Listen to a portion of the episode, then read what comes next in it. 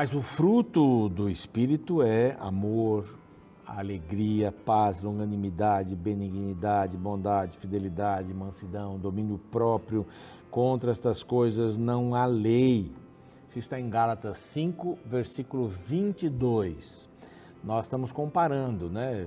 Já desde ontem, já desde alguns dias, a gente está aqui em Gálatas 5, é, com a mensagem central dizendo que a gente não é salvo pela lei, por cumprir a lei. Primeiro, a lei da circuncisão, a lei do ritual do santuário e também por não cumprir, por, por cumprir uma lei, a lei até dos mandamentos. Né? Não somos salvos por isso.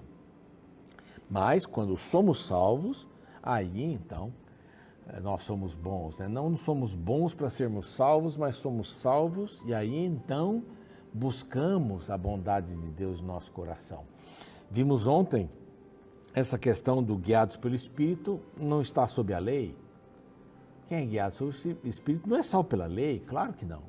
As obras da carne, a única coisa que o ser humano sabe fazer são essas que mencionamos ontem aqui: prostituição, impureza, lascívia, idolatria, feitiçaria, inimizade, ciúmes, iras e etc. Mas o fruto do Espírito, quando estamos ligados ao Espírito, é exatamente isso amor, paz. Agora você viu aqui que é o fruto do Espírito. Não são os frutos do Espírito. É como uma laranja cheia de gomos. É? é o fruto do Espírito, é composto por tudo isso, porque amor, que é a base de todas as coisas, vai levar para a compreensão e trazer alegria ao coração, paz, longanimidade, benignidade. O amor vai eh, trazer todas estas coisas. Então é o fruto do Espírito. E olha, termina assim: contra essas coisas não há lei. Então, é, são coisas do Espírito que acontecem na gente, porque nós estamos no Espírito. Buscamos a palavra, oramos e testemunhamos de Cristo. Estamos no Espírito. Essa é a palavra de Deus.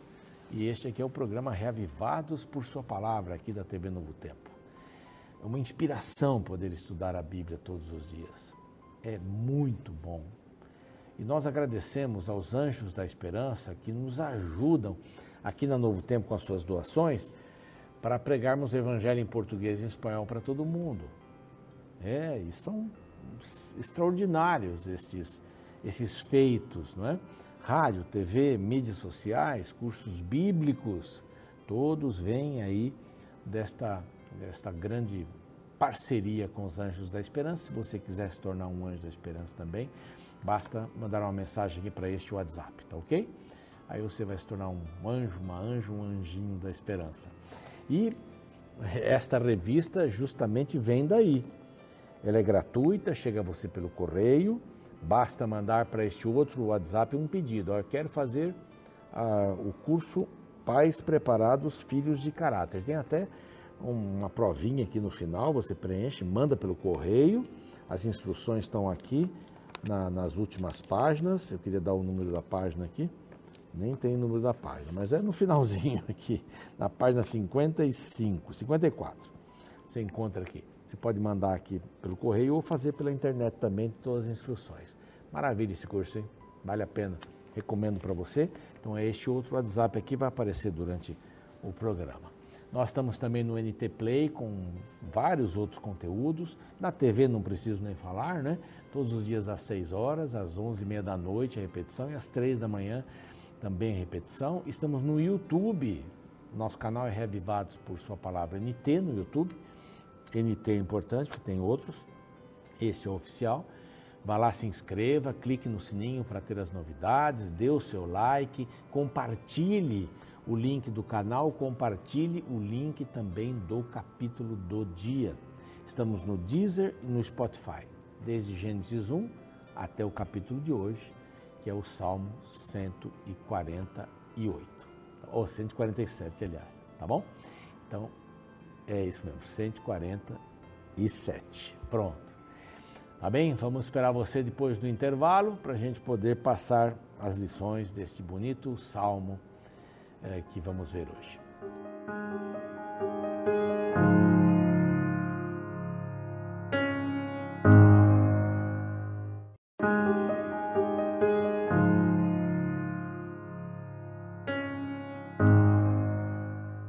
Este é o programa Reavivados por Sua Palavra. Estamos de volta aqui no Novo Tempo, no YouTube, no Deezer Spotify. Você pode ouvir e no NT Play também. Passe para os seus amigos aí com vídeos para estudarem a palavra de Deus. É muito importante estudar a palavra de Deus, você sabe disso. Bom, vamos ver agora no Salmo 147 três motivos pelos quais devemos louvar a Deus. O título desse salmo aqui na minha Bíblia é Louvar, Louvor ao Deus Todo-Poderoso. Então, você está vendo, é, é, muita coisa. Depois tem coros de aleluia, depois tem os fiéis louvam o Senhor. No final, é uma doxologia final, onde todos os instrumentos, a voz e tudo louve ao Senhor, todo ser que respira louve ao Senhor. Muito lindo esse último salmo aqui. Tem até uma música bem bacana, né? Todo ser que respira louve ao Senhor o que Israel deve fazer para louvar ao Senhor, o que você e eu devemos fazer para louvar ao Senhor. Três motivos para louvarmos ao Senhor. Há uma ideia de que este salmo foi cantado quando Neemias terminou de construir os muros eh, de Jerusalém. Tá? Então, se é esse contexto, pode ter sido um outro salmo também, mas esse é um contexto lindo, dá para a gente uh, ver aqui. Então, se é um salmo cantado, ou se for um salmo cantado nessa ocasião, Neemias ter terminado os muros, foi um salmo que, que curou feridas do coração. As feridas do coração do povo é, judeu que estava vindo, muitos nem conheciam o templo anteriormente, muitos nem conheciam Jerusalém, nasceram na Babilônia, né?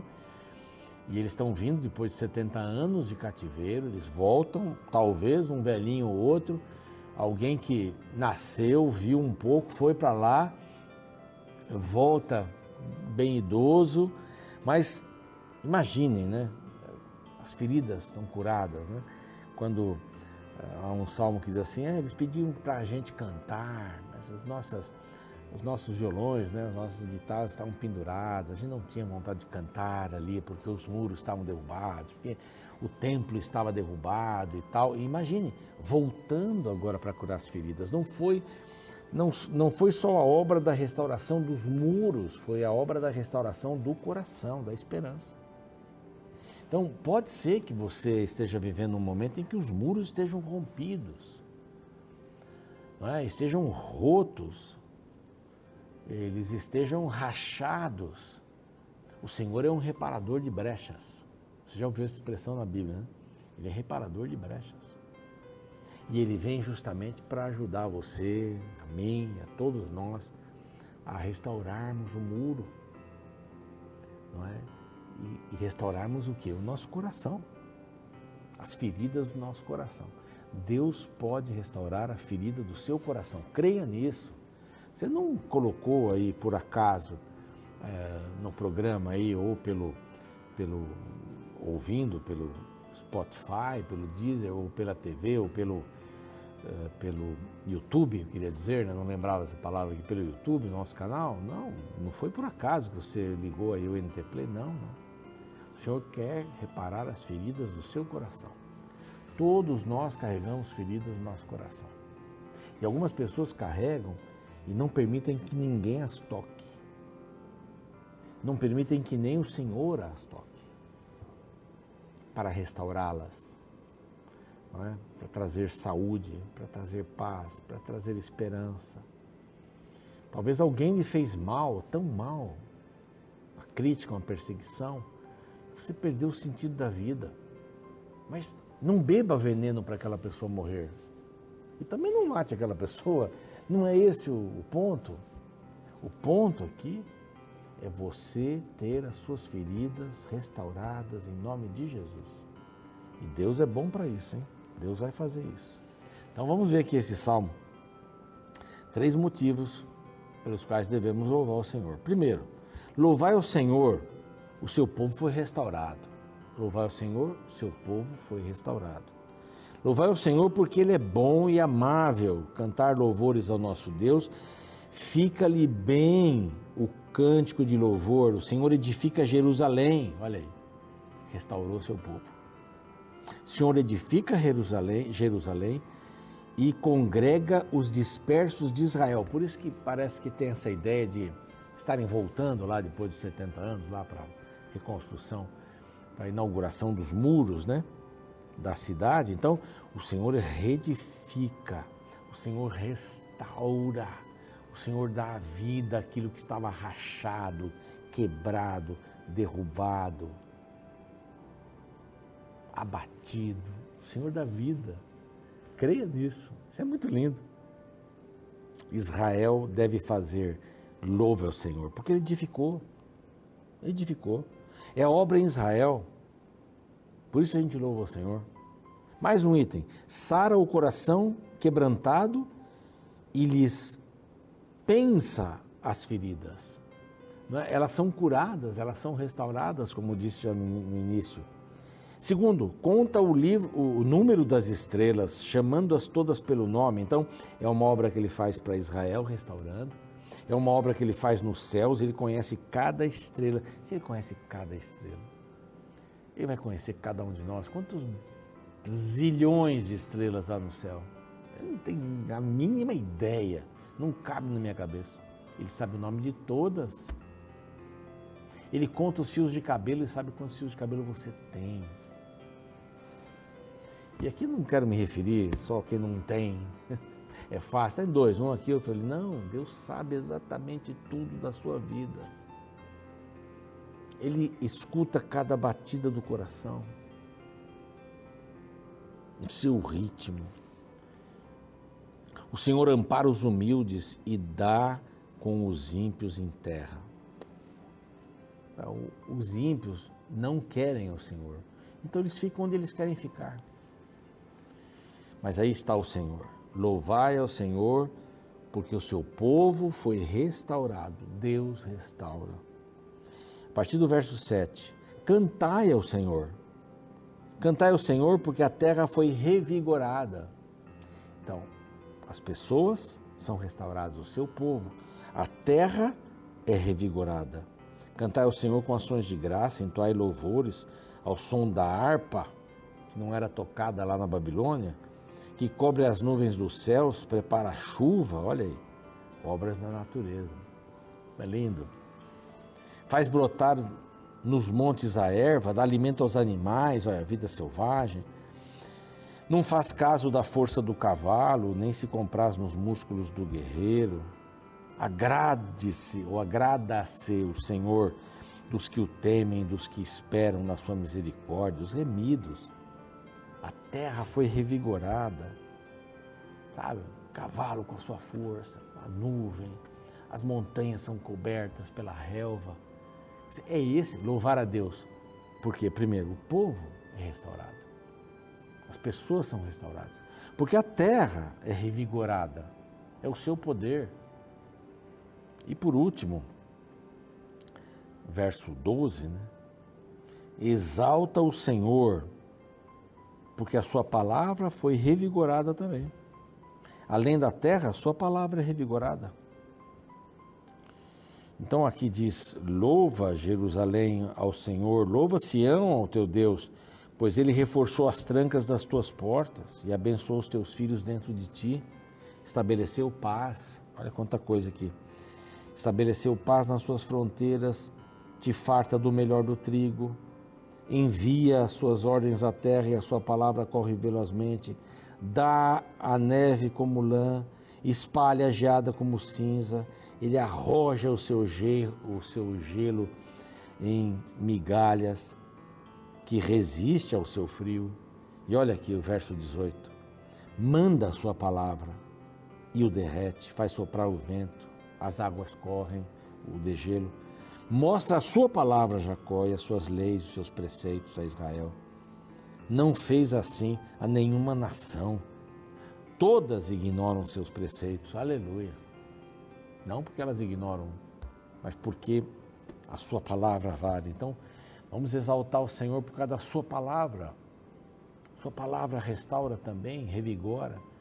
Então, louvar ao Senhor porque o povo é restaurado, porque a terra é revigorada, a sua palavra é revigorada em quem? Em nós. Em quem a palavra de Deus tem sentido? Naqueles que o seguem.